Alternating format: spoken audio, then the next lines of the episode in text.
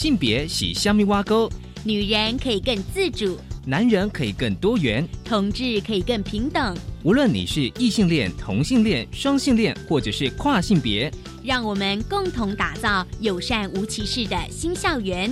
最没有尺度的声音，就在性别教育 Easy Go。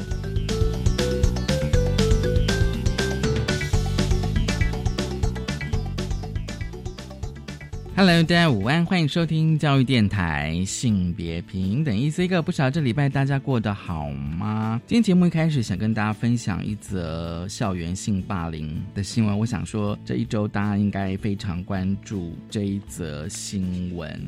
就是在台中市有一所国中的国三学生从学校的四楼坠落。那么事后呢，他的家人在脸书上表示，这个小孩呢，这个孩子呢，就是国中生，从小个性温和，而上了国中呢，却被三名同班同学霸凌，不仅会恶作剧。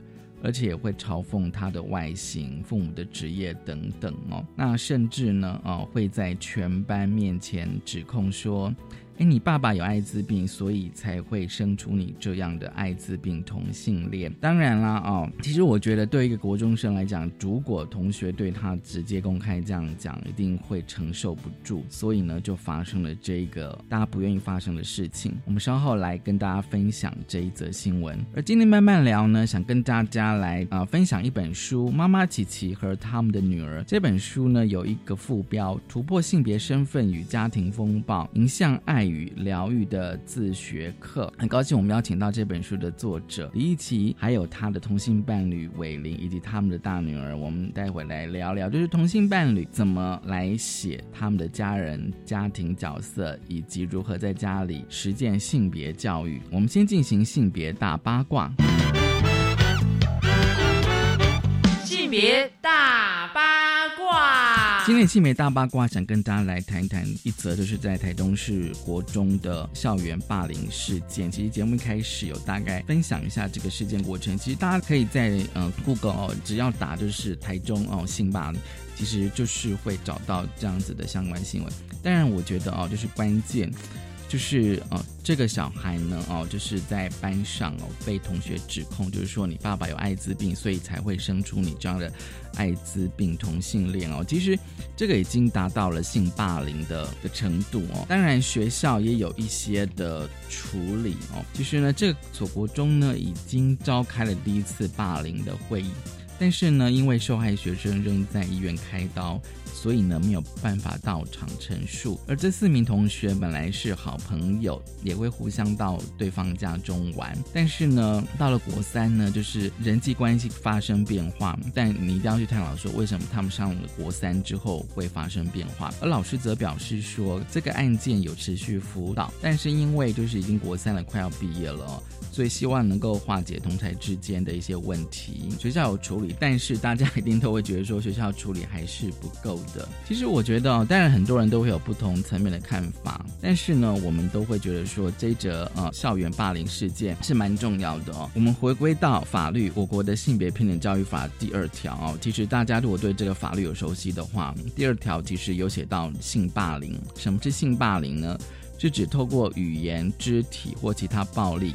对于他人的性别特征、性别特质、性倾向或性别认同进行贬义、攻击或威胁之行为，而且呢，非属性骚扰者，就是跟性骚扰做一个区隔的性霸凌的定义。所以显然，这则新闻其实已经符合了性霸凌的一些定义哦。所以大家可以回想说，国中好，我们可以回想到去年的公投，有些反对哦学校的性平教育的一些团体，他们发起了公投哦，就是说在国中小不要教同志教育，大家听很奇怪说，哎，他们只是不要教同志教育，但是大家知道哦，我们刚刚跟大家念的那一条性霸凌，它其实是包含了性别特征、性别特质、性倾向、性别认同进行贬义，所以它涵盖层面很广，而且呢，就是四月初的时候，教育部也针对了啊施行细则做了一些修正哦，就是把同志教育修正变成了，当然也是包含了性别特质、性别特征、性倾向跟性别认同这样字眼，但有些。啊，就是反对性平教育的团体，他们还是觉得这样子还是会教同志啊哈。可是问题是我们可以从这个新闻可以看到说，哎，其实，在学生之间，有时候在国中之间，被用艾滋病啊、同性恋对于同学之间的一些嘲笑，结果就发生了这样悲剧。那你说学校性平教育重不重要啊？尤其是在国中哦跟高中。甚至国小的阶段，其实都相当的重要。所以呢，哦，性平教育大平台呢，哦，他们都说哦，其实呢，类似这样事件一再的重演。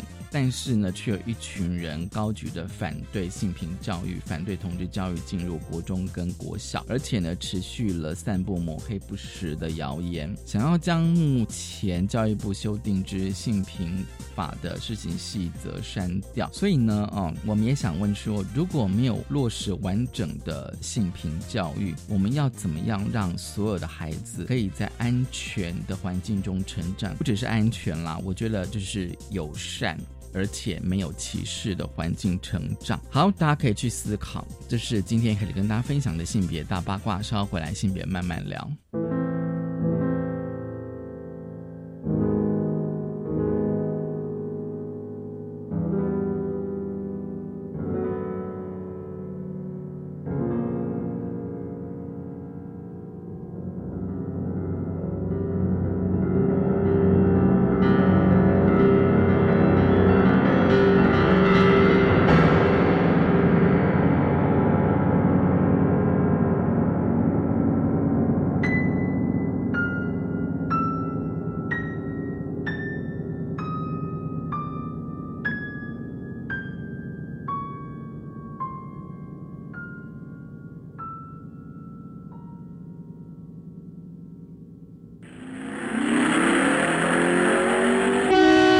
性别慢慢聊，欢迎再回到教育电台，性别平等，一 C 哥，我是温龙。我们现在进单元是性别慢慢聊。今天慢慢聊，跟他聊什么呢？今天慢慢聊，跟他聊的是一本书。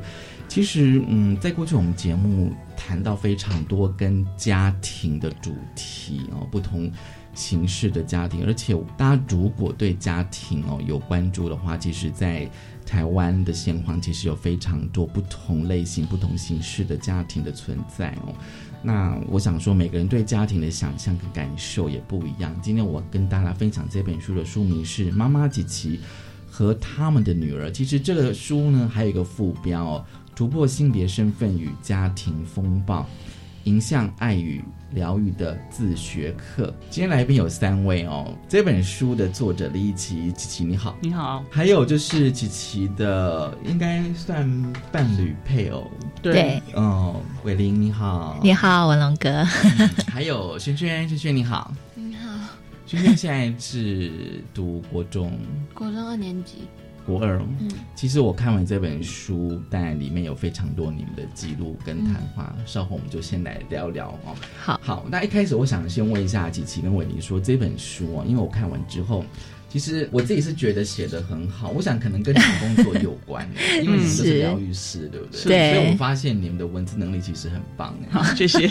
就是那个记录还蛮重要。我想说这本书怎么写，因为通常呃，之前我看过蛮多类似像这样说，可能就是写两个人或是写家庭哦。是。那当然我知道说家庭有非常多琐碎的事情，可是你们怎么把？你们的啊生活上的一些经验啊汇整成这一本书呢？那个时候就是开始有收到，就是写一个关于我们家，然后跟性别议题这个有关的算邀请吧的时候，那因为我们家其实大概在二零一七年那个时候。然后大女儿那时候小学六年级，那个时候就是很多人在吵说，有一个艺人就出来说什么，嗯，同性恋如果可以结婚的话，他不知道怎么教小孩。然后我们在看那个新闻，然后大女儿就说：“你不知道怎么教小孩，那让小孩来教你好了。”有书书里面我有读到这一句，对。对，直接的回 回馈，嗯，回应这样子，对。对，所以那个时候。刚好有跟花东彩虹嘉年华的伙伴，那时候有一些参与，所以哎，刚好有一些伙伴他们是书书店的，然后有说想要开一个这样子的平台，让大家就是透过对话的方式，然后我就说，哎，那不然他如果想愿意讲，那我们就联系，那就是后来就成型这一次那一次的座谈会，所以其实我们慢慢陆陆续续有在整理一些这样子的故事，整理那个脉络，然后也在看大家对什么议题比较有兴趣。其实有在整理一些，但是没有像这本书这样，就是蛮完整的，就是一个、一个完整的脉络，家庭的互动这样子。对，那其实那时候开始有在整理一些，像阿公说要把我赶出去，或什么，这些都是大女儿那时候就都有主题式的分享，都会讲到这些。一几个小故事这样子，可是其实他就是呃，像琪琪他本身在生活的时候，他常常会从孩子身上去学到，就是跟他们聊天。然后他很厉害，这一点是我还蛮佩服他。他经常，例如跟小孩讲，或者是小孩有提问的时候，他就会问嘛。然后问了小孩讲的一些想法，通常都是在我们呃整个整个事情结束之后，你就会看他一个人坐在书桌前面，他就会开始打字。然后我就说你在忙什么？然后就说他觉得他刚刚跟女儿聊天，他们有一些对话真的很棒。嗯嗯，他想要把它记录下来。所以其实呃，我。他是其实一直在记录生活，嗯，记录我们家生活。然后他知道孩子讲的事情让他觉得有就是有经验，然后或者是觉得说，哎，这这个今天跟他们的对话，我觉得好重要，他就会把它记录下来，这样子。所以像就是两位呃，平常就是习惯会记录一些事情，嗯呃，习惯会记，七七比较会有，对我写的都是哈哈文，哈哈文就例如说，哎，今天今天大家好。我们来聊一下今天心情怎么样的？因为其实大家如果呃读过这本书，会发现说，其实书里面有非常多的对话。是对对。那因为呃，我其实因为对话就是在我的阅读经验里面会比较像小说的形式，但是因为这本书我觉得比较是关于家庭跟教养的书哦，那我会发现说那个对话其实还蛮重要的，因为对话它会提供情境跟主题。对，然后想法，对，还有想法。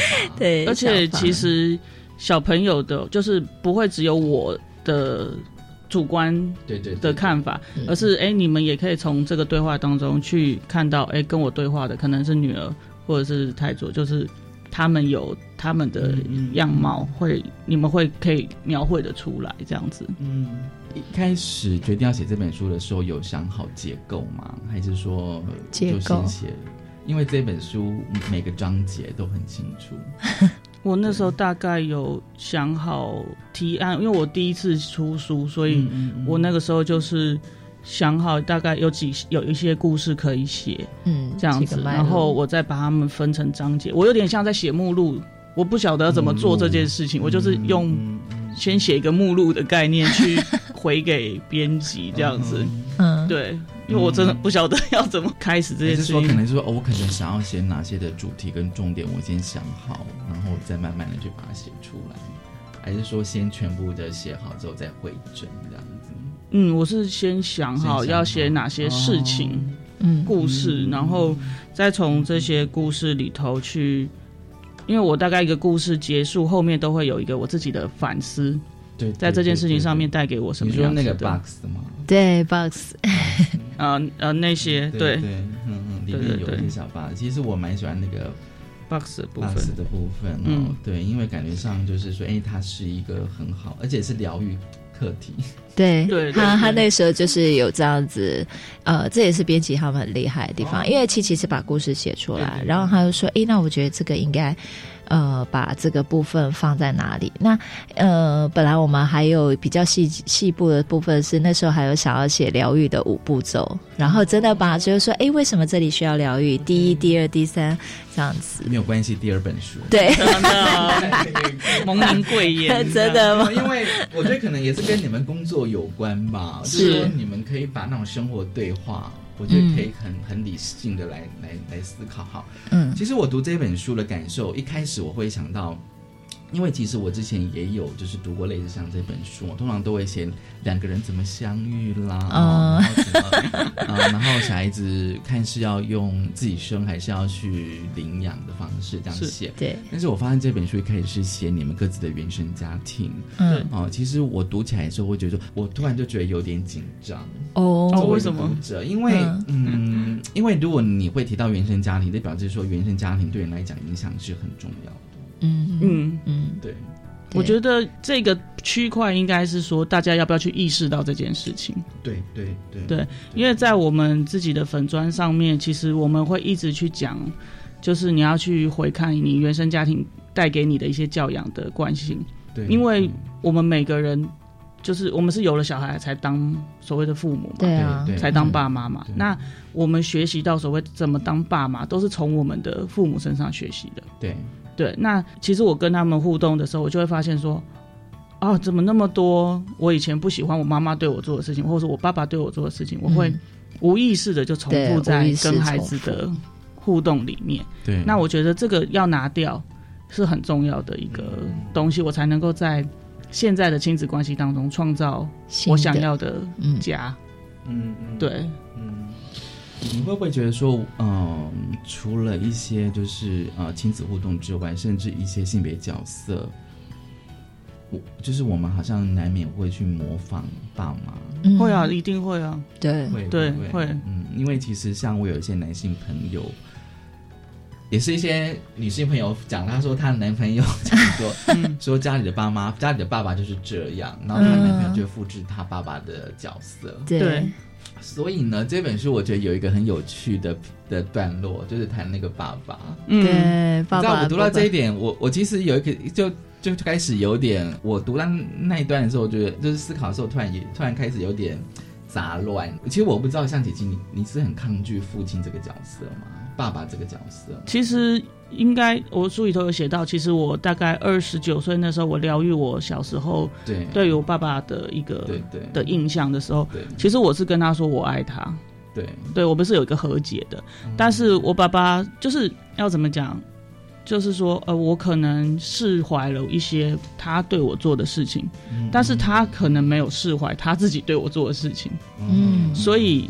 其实像我爸爸现在，他可能也还没有办法去面对这一块、嗯这一件事情，可能因为跟我妈妈的互动，我妈妈还会抓着这件事情，呃，嗯某种程度算情绪勒索吧，对，所以他可能也没有办法，就是说，哦，那他就释怀，他就就放下，嗯。对，所以我觉得这个部分我可能要留给他，嗯我我太多了，对解。对。对，嗯，所以当轩轩喊你爸爸的时候，你觉得是 OK 的？莹莹莹莹哦莹莹。啊，对小女儿对。小女儿，嗯，她觉得是 OK？那一次第一次的反应是蛮大的，我就会说你不要不要做，不要叫我爸爸，因为他们两个就是我们不是一般的同志家庭，就是说哦，我们自己去对，就是自己用用一些科技的方式做出孩子。那他们是他们也知道他们自己爸爸是谁，嗯嗯嗯对。那因为大女儿可能对爸爸印象是好的，但是小女儿对爸爸印象没有那么好，嗯所以嗯。我们那时候反而是一起去修复我们自己对爸爸的那个印象，然后重新去定义我们之间的关系，嗯。而不是又套入那个爸爸的角色。对，我觉得这还蛮重要的。对啊，当对。因为我自己看的时候，我会回想，就是因为我自己是一个生理男性，也是是想说嗯这个爸爸的角色是什么样子。那嗯我们通常都希望说，我的爸爸可以不要那样，可以可不可以再更好一点？对。但也不是说，当然我会觉得那更好的意思，并不是那种传统的。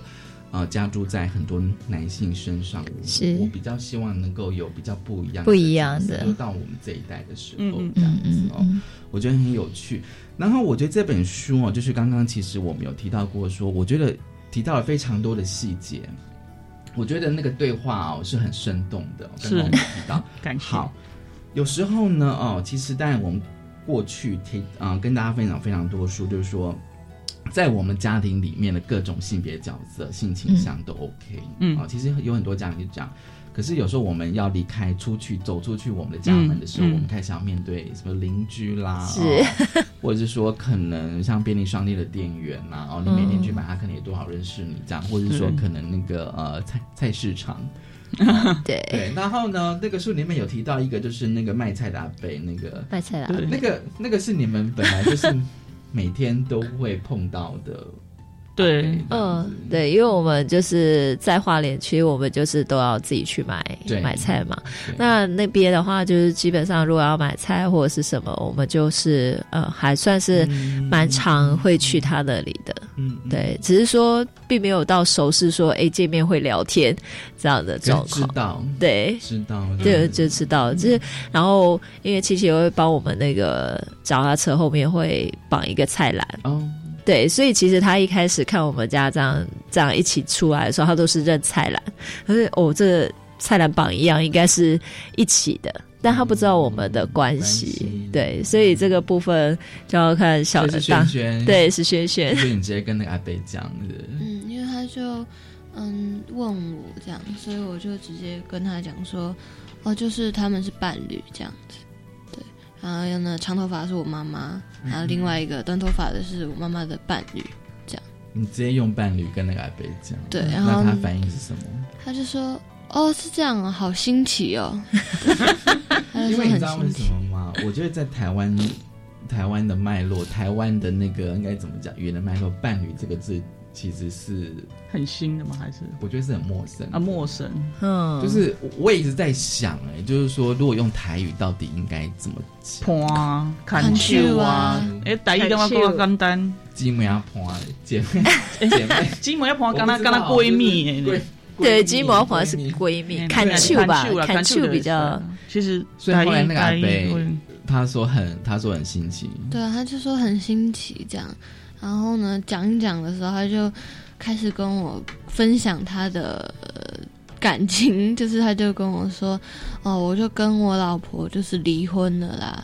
然后呢，他住在那个巷子的哪一栋啊？啊，我就住在他旁边附近而已啦。但是我们都不会讲话，这样啊他就开始跟我分享他的感情情史。对，然后我就是听他就是讲完，然后我就后来就买完菜就回家了，这样子。所以当时只有你一个人，那时候美美也在，可是她因为就是我就是我去买这样，对。对，所以我就跟她聊这样，对，那嗯，你有跟他讲什么吗？当他讲完他的感情史，我就是就是听他讲啊，然后就哦这样子哦，所以是在哪里嘛，就稍微搭一下，然后跟他聊一下这样子。他没有在问，就是哎，你妈的事情这样。没有啊，就是一个，他可能就是想了解说，哎，所以他们是什么关系？的？嗯，可是这个真的要补充一下，因为女儿是去买了，但是隔天我去买菜的时候，其实那个先生就对我们异常的好，哦，真的啊、对，因为他就很开心，然后一直跟我分享说：“哦，你知道吗？你你的那个大女儿啊，她真的讲话非常的有条理啊，是一个很厉害的小孩哦。”然后就是一直在赞美她。然后其实前面赞美一两句的时候，我还觉得说：“哦，好，因为他的表达跟那个确实本来就。”就是比较成熟，然后大家都很、嗯嗯嗯就很喜欢，可是他后面实在讲到有点太夸，就夸赞他，夸赞到有点，就是我觉得哦，好像有点太多了。因为他还说到这个孩子哦，长大以后啊，一定不得了啊。然后他是一个呃。呃，就是以后会比你更厉害哦，他是一个很棒的小孩，这样，然后我就开始就先说，哦我就觉得好，差不多，差不多了，哦，谢谢哦，然后我就买菜回家，因为我回去第一件事情，菜放下来就先问女儿说，你昨天到底跟那个阿北聊什么？啊、他今天一整个夸奖你，然后一直说你很厉害，然后说你很很善解人意啊，然后很聪明啊，然后表达很有条理啊、什么。然后他他就想一想，他就压根儿忘了这件事情。他因为他那天买菜回来，他也没说。对，然后他是我问了以后，他才想起来。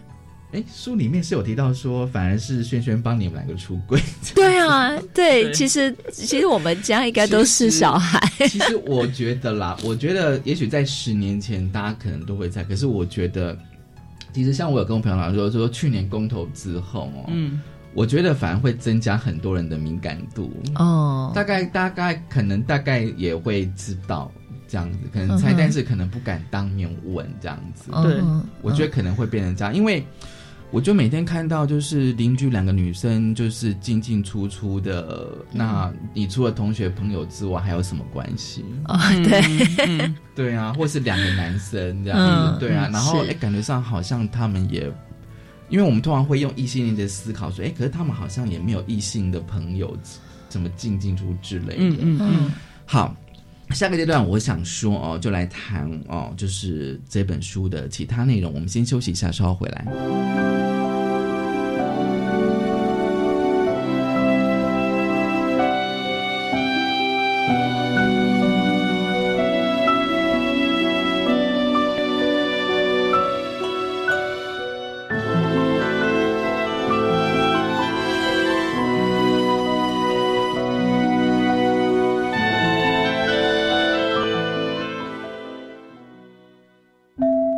是没有教科书的一堂课，考试不会考，学校不会教，直到我们成了父母，才发现原来教孩子真的好累。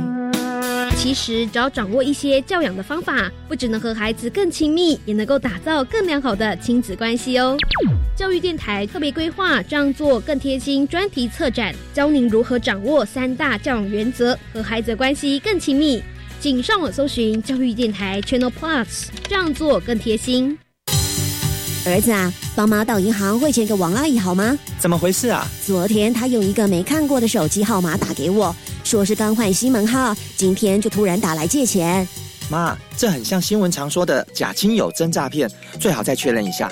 啊，那我现在就打王阿姨家里电话问清楚。接到亲友用陌生号码来电借钱，应透过其他联络方式再次确认，以免遭到诈骗。以上为刑事警察局广告。我最近常常听到有人在谈论性别平等教育的事情耶，这是好事啊！真希望大家都能尊重多元差异。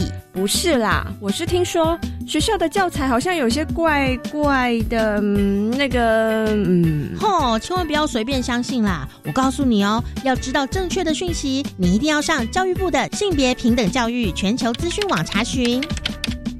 以上广告由教育部提供。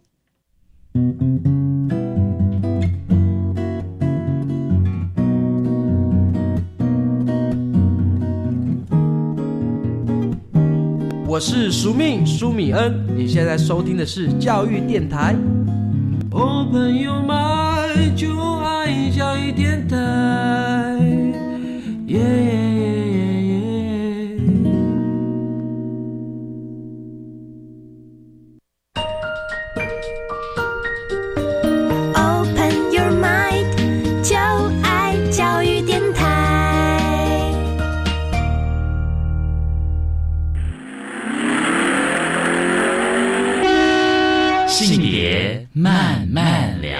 欢迎再回到教育电台性别平等 Easy Go。我们今天这单元是性别慢慢聊，今天慢慢聊跟大家聊的是一本书《妈妈琪琪和他们的女儿》。刚才我们邀请到这本书的作者李一琪琪琪，还有她的伴侣伟林以及。大女儿轩轩，这个阶段我想说，我们应该聊。我觉得这本书哦，有非常多的面向，可是我觉得有一章一章的章节其实是非常重要的，嗯就是如何在家里、在家庭里面谈情感教育。那当然我会觉得说可以扩大啦，就是说也许谈，因为里面有谈到性，甚至有谈到性别特质。是，其实我觉得这个就是在第五章，我觉得很重要，就是说哦，就是其实也蛮符合现在我们在谈的，就是性平教育的内涵哦。对，好，我想说，先从那个情感教育开始。我读完之后就发现说，你们家小朋友情感丰富。我可以先问轩轩吗？轩轩吗？就是说你第你的初恋，我的初对，什么时候？应该是三年级吧，小学三年级。对，还在台北的时候。在台北，那是怎么发生的？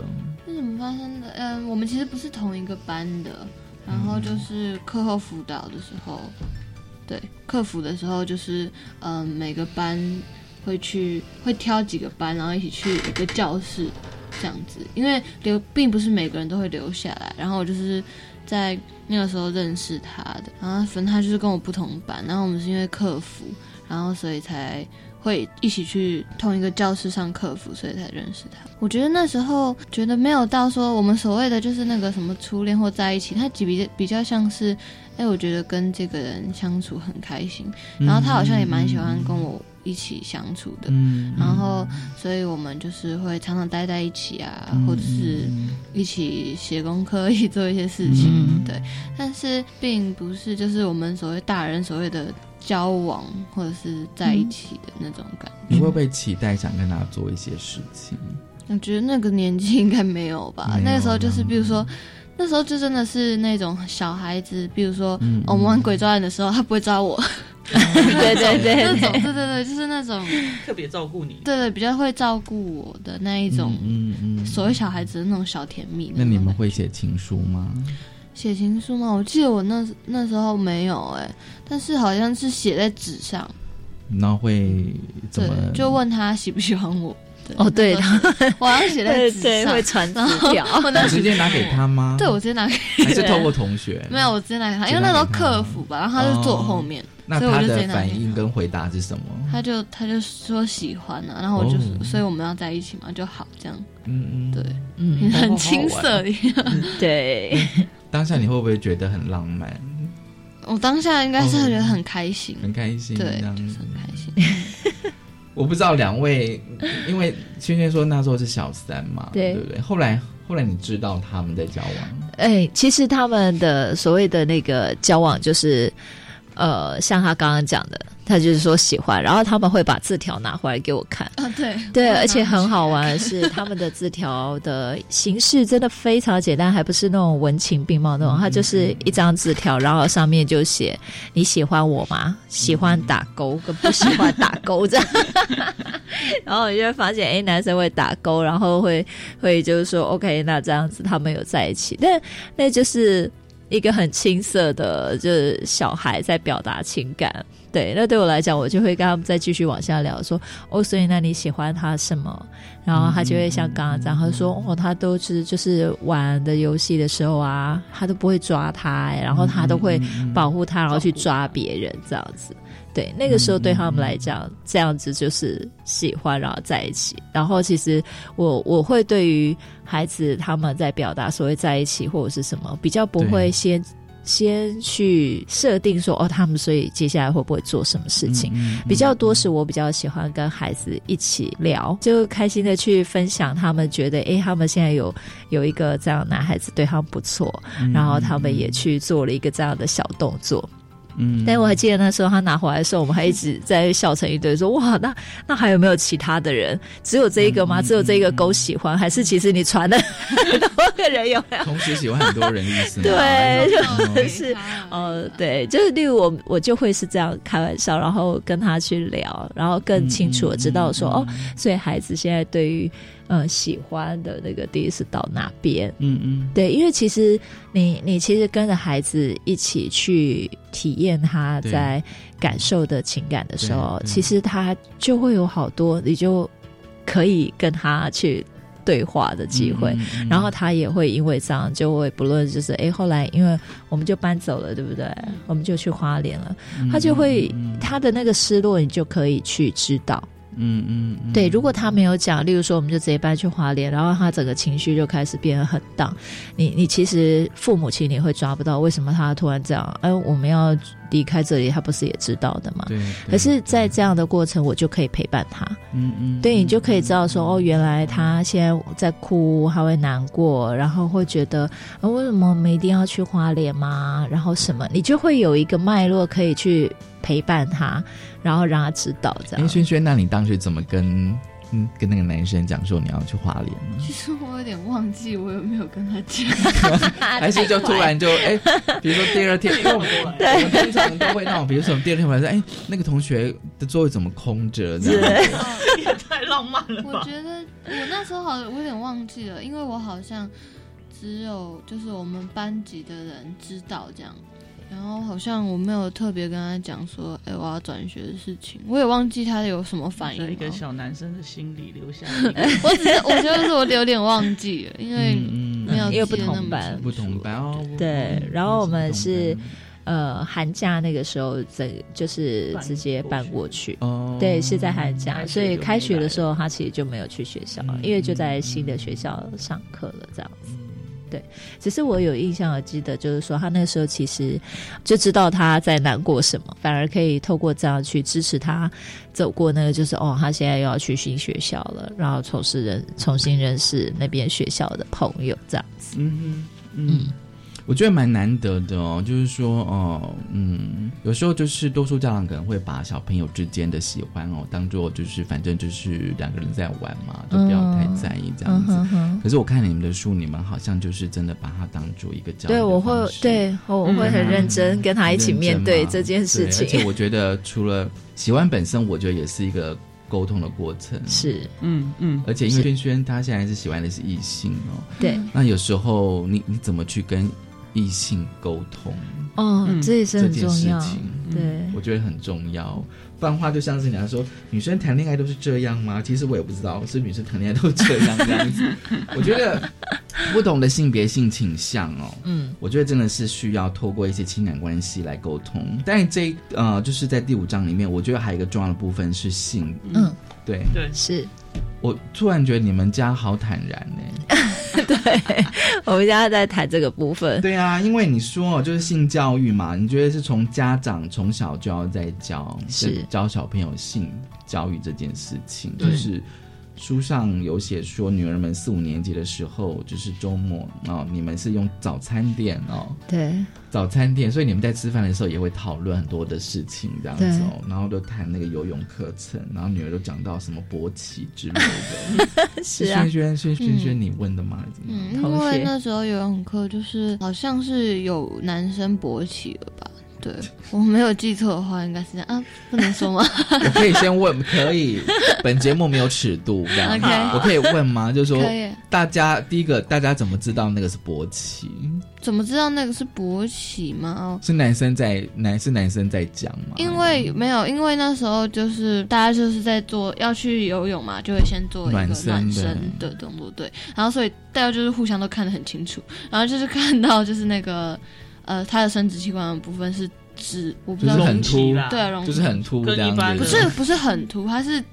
整个撑整起来个撑起来的，对，所以我们就是很清楚，因为太清楚的画面，它不是隆起，所以哦，好的。你有没有跟跟老师反映吗？对啊，好像没有哎、所以班上同学就开始讨论了。对，因为因为好像是他好像不是第一次这样子，哦，对，因为我们是两个年级一起上课，然后他是学弟这样，对，好像不是第一次了，所以大家就是就是比哦你们小，你们小一届的，对小一届这样子哦。那我觉得，呃，你们的做法是直接就跟小朋友谈这件事情，而且不不不只是谈勃起，还谈勃起跟梦遗还有自慰，对哦这些事情是嗯，对，你们怎么谈？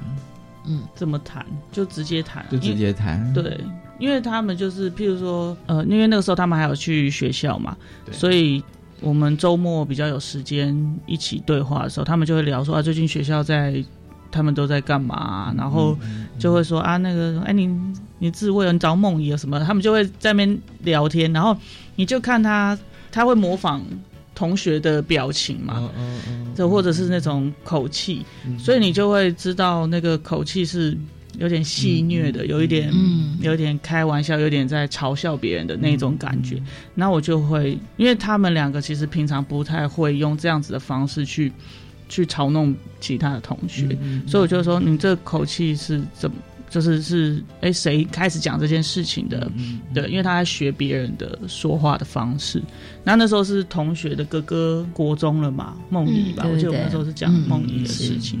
对，然后就会他们就哥哥的可能家里妈妈不知照顾的方式，所以让他觉得好像让弟弟觉得有点好好笑吧，这样，所以就拿来笑其他的同学。嗯然后我们就趁那个机会就聊。对，嗯那我就比较不会说啊，现在早餐店我们不要聊，我们回家。对，你们那个是在早餐店，然后还说旁边人都在看你们吗？我们就在门口那我们就在门口，然后就在那个结账的那个哦旁边。你们是站着是不是？没有，我们就坐是坐着坐着他的位置刚好在结账，就是在门口这样子。对对，那我觉得你要坦然，你要才能够孩子才会知道说哦，这个没有什么，就是我长大的一个部分。对，嗯对对，因为呃，我自己成长的经验当中，可能因为我的性倾向，所以我的父母情感这个部分绝对不会跟我聊。嗯嗯。那后来我自己接受我自己这个部分的时候，我发现说，哎、其实像我姐姐，嗯，她就是她异性恋，但是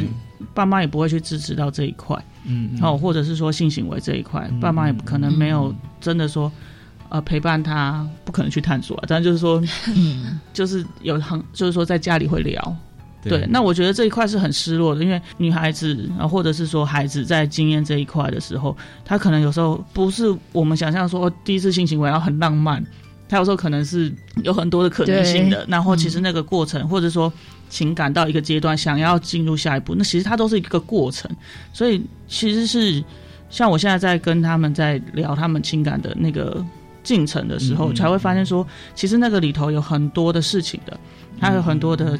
呃，焦虑、紧张、开心或者什么，其实那个东西是很多的，你才会发现说，哦，我以前被陪伴的部分是那么的少少跟失落，所以我觉得在这个部分，你你越坦然去跟孩子谈的时候，孩子他才他才会知道这些都可以告诉，都可以说出来，嗯，对，嗯，所以才不会说，嗯，怎么说这种事情很丢脸，我们回家讲，哦，不要那么大声，然后回家又忘了，然后就不知道，对，我们就在房间里面自己。关系对关系，因为他他没办，我就觉得可能，我觉得可能是是在我们的教育方式，觉得性好像是羞于启齿的，这的确是。然后就是说，他他不太可能会变成一个公共的议题。对，你说我可能可以在早早餐早餐店里面聊政治、聊体育，嗯，哦，但是我可能就不能聊性嘛，这样。对对，而且这的确是小孩子他们自己的。我觉得你们。你们这一章哦，其实会不会就我？其实我觉得反映了很多家长的焦虑，因为其实我问了，我之前也有访问过一些家长，他们说他们其实很想在小，就是小朋友在小学，尤其是在高年级五六年级的时候，他们其实想要跟小他的小孩子谈性的，嗯，可是问题是就是很难谈，不晓得怎么谈。然后他也知道说小朋友应该已经开始有一些，比如说青春期的一些变化这样子。可就他就觉得很难启齿。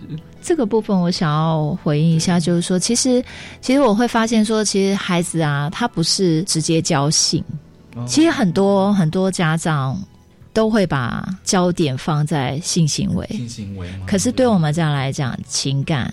就是他的感情的走向，然后他对于感情的感受，其实那个才是最重要的。因为，因为如果前面这些我们没有去让孩子知道怎么适度去引导他们的时候，其实到最后都只有一个，就是不行做嘛。你现在这个年纪就不行做啊，你就是对啊，禁止啊，而且你就是年纪不符合嘛。对，那那所以其实孩子他会变成所有的专注力，他只也只能锁在。好吧，要不就是我就想跟他发生关系了，好，那不然就是发生关系我不告诉你，对，所以那为什么现在有很多新闻就是越来越早？啊，什么就五六年级，然后也也就怀孕了，对，或者是其实这个都是因为我们拒绝去聊这件事情，或者是呃，其实是跟孩子去做情感的交流，而是只有锁定在我跟你讲这件事情是不能做的，你知道他会怎样怎样，会带来多大的危险，或者是这，所以所以这个部分是呃可以回应给家长的，就是在谈性之前，情感一定走在走在最前面的。对，那像七七刚有一个部分，我觉得他就是比较含蓄一点，因为其实他在聊的时候，他其实是会去让孩子知道说，哎，你知道吗？女孩子就是自慰这件事情，不是只有男生需要，对，对，就是女生也会有女生的需求，那只是男生因为他们是外显的，好，那那如果说他今天如果不是自己手动，那他就要变去找别人。所以其实自慰这件事情，在七七在跟他们聊的时候，他就是很开放，他也会去让孩子知道这个的正当性，对，而不是别人说，哎，男生做这件事情，哎，他就很羞羞脸哎，然后他怎么这样？而是如果你你这样去感觉男生，那你自己有需求的时候，你会不会也同样也是会？去隐藏，然后甚至觉得自己是丢脸的，嗯嗯，对，所以我们会觉得这个的观念会远比就是说，哎，我们就直接跟他聊，哎，你几岁就是有月经来就会有怎么样了，哈，会生小孩了，所以不能怎么样啊？你几岁是这样是犯法的哦？对我，我觉得我们家比较注重，我觉得越坦然会不会比较好？是一个好的方式，是一定是。好，我们先休息一下，稍后回来。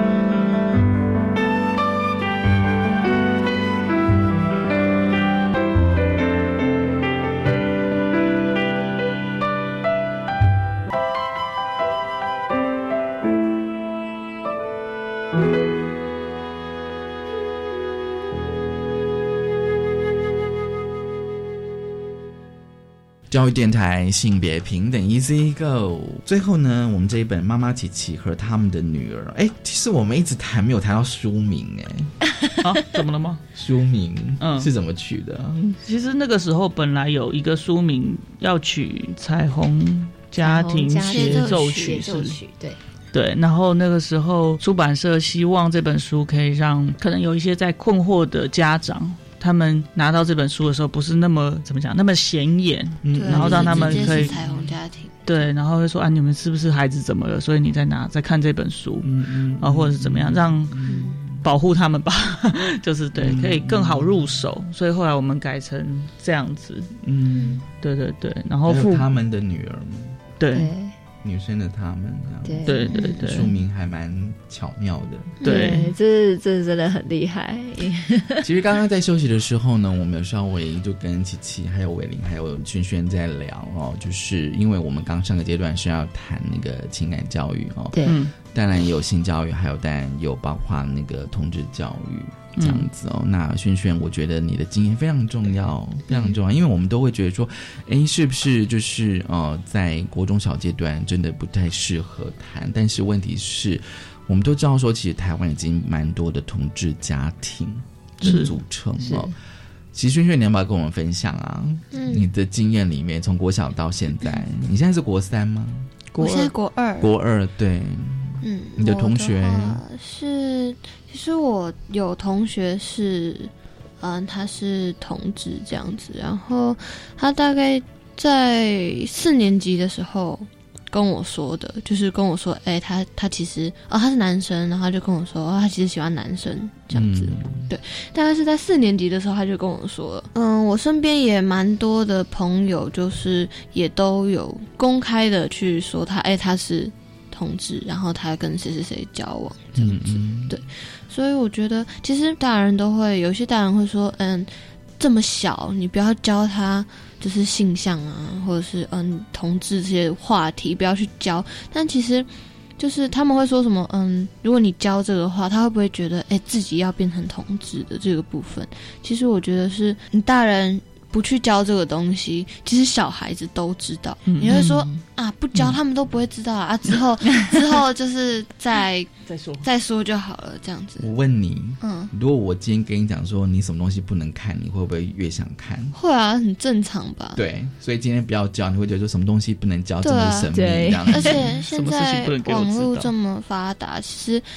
到处都有类似的东西，你都可以咨询。对，然后从朋友之间再聊，都可以知道。我可以问一下，就是说，当时你那个同学说他是同志的时候，嗯，你有没有想过他为什么要跟你讲呢？我没有想过，因为想过，你觉得很自然。对，而且因为就是我们家本身是嘛，然后因为他其实也会来我们家玩啊，或者是我们就会聊天啊啊，因为我就是。不会去遮掩这件事情，所以就是如果他们有问说，哎，他是谁啊？我就说，哦，他是琪琪。嗯，对，你可以叫他琪琪。然后是我妈的伴侣，就是我就直接这样讲。所以他们其实都知道我们家的状况。对，所以他就是会，我在想他来找跟我讲，也是一个蛮正常的一个选项，因为我家庭是这样子。对，所以我就是。嗯，其实好像只有我知道这件事情这样子。就是说，他觉得到你们家，他觉得是安全，对，是一个安全的状况啊。对，至少不会就是受到一些评论啊什么的。嗯，其实我不知道两位，就是说，其实你有没有想过那个那个小朋友嗯的状况？就是说，不晓得他们他爸妈知不知道？嗯，应该他爸妈应该不知道，应该不知道。嗯，他爸不知道，我们有一起出去过。但是感觉上应该没有开放到，嗯，可以接受孩子的状态。所以我觉得你们的工作还蛮重要的。其实有时候会这样子，我觉得像我问过一些呃国中老师，他们说现在学生他们自己都会观察，就是说学校哪个老师是友善，对哪些对他们一定，因为他我想说小朋友他一定有很多自己的内心的想法，他想要跟。跟人家讨论，或者是说这个老师是不是友善的？今天不管他是不是同志哦，这样对他们说，他们知道呃学生是会有是会观察，他们甚至会觉得说这个老师是不 OK 的，所以会尽量的比较避开。对，最后这本书哦，我觉得这本书还蛮精彩的，是，对。我觉得你们写的很好。其实我不知道会不会是因为跟你们的工作有关。嗯，我觉得你们很擅擅长于怎么讲表达。表达、哦 OK，情感。的部分吧，我觉得那个细腻的表达的部分，嗯。对我觉得书或者是这本书，它特别不想要太知识性的告诉大家说，哦，你第一步应该跟孩子 SOP 那样。对。对对对对，所以我们那时候就是很多我们的对话，很多我们情感的互动，对，然后希望它是一个很日常、很平时的一个呈现，而不是让人家看的时候很有压力，或者说哦，那我应该怎么跟孩子谈？然后对，真的就是 SOP 这样。其实我觉得就是就是关于同志啊、性倾向这些议题，越不去教的话，我觉得这是比较一个不好的选择。因为我们就是越不去教，其实小孩从各种面向去摄取这些这些知识的时候，其实他们会有时候是错误的东西。就像我们在讲性教育或者是一些生理反应好了，其实小孩从其他地方听来，反而会有很多错误的一些概念跟想法。对，所以我觉得这些东西就是比较，你就是告诉他，然后把就是一个正确的观念跟他说，不要变成说，哎、他其实从别的地方听了，然后就。然后好可能奇，然后就去做了这些事情，那或者是可能听了关于同志不好的东西，他就觉得自己是不好的，自己是恶心的。对对对，很重要。嗯，对对，我觉得我们这一本书是最主要是很希望能够把我们家对于爱，然后对于家的宽度去传递给每一个人。对，因为我觉得家是本来是最重要的避风港。对对。对，可是我觉得现在大家在在想象自己的家的那个过程，应该是要能够用更宽敞的角度跟接受度吧，嗯，对，去看待你的孩子跟自己。谢谢你们，谢谢。分谢谢享你们的家庭，嗯。哦，还有这本书的内容。是。但也推荐大家哦，妈妈琪琪和他们的女儿，谢谢你们，谢谢，谢谢大家收听今天新北平的一字歌，拜拜，拜拜。Música